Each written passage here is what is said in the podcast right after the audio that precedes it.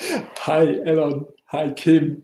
Hi, Tara, Bari, and Katherine. Hey, Twitter makes a lot of fun again. Thank you very much. Welcome to the German speaking part of the world. Why Twitter files? Without free speech, no democracy. Why Wikipedia files? Without agree to disagree, no anarchy. Wait a sec. Anarchy is the absence of domination. What you might be thinking of is called anomy. Wikipedia helps. Hi there. My name is uh, Stefan. Seidel. Rocketboom.com called me SMS Wink. I'm a social worker, net activist, and blogger, writing in the net since 1995. Oh, okay, you can see. Why did Elon buy Twitter? Because he is an anomist, not an anarchist. Elon Musk does not want no domination. He just wants a different domination as the current one. Free speech for Elon Musk is just the nicer carved club in the fight against closed, gated, open speech controlled by Western governments and mass media.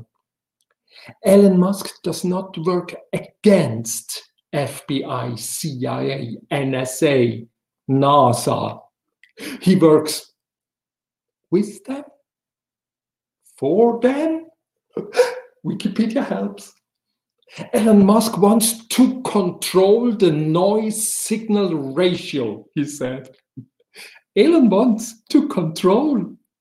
Elon knows what is noise and what is signal. Elon is perfectly transparent. Be bold. Think twice. Free speech is essential, but without agree to disagree, poorly anomy. Free speech alone, the louder wins. Agree to disagree alone, harmonious swarm spirit. In social work, we call we would call it complementarity. Love, even love alone, is like resistance, a kind of terror. The old idea of checks and balances is helpful. Free speech and agree to disagree belongs complementary together. This is why the Wikimedia files is so much more important than the Twitter files.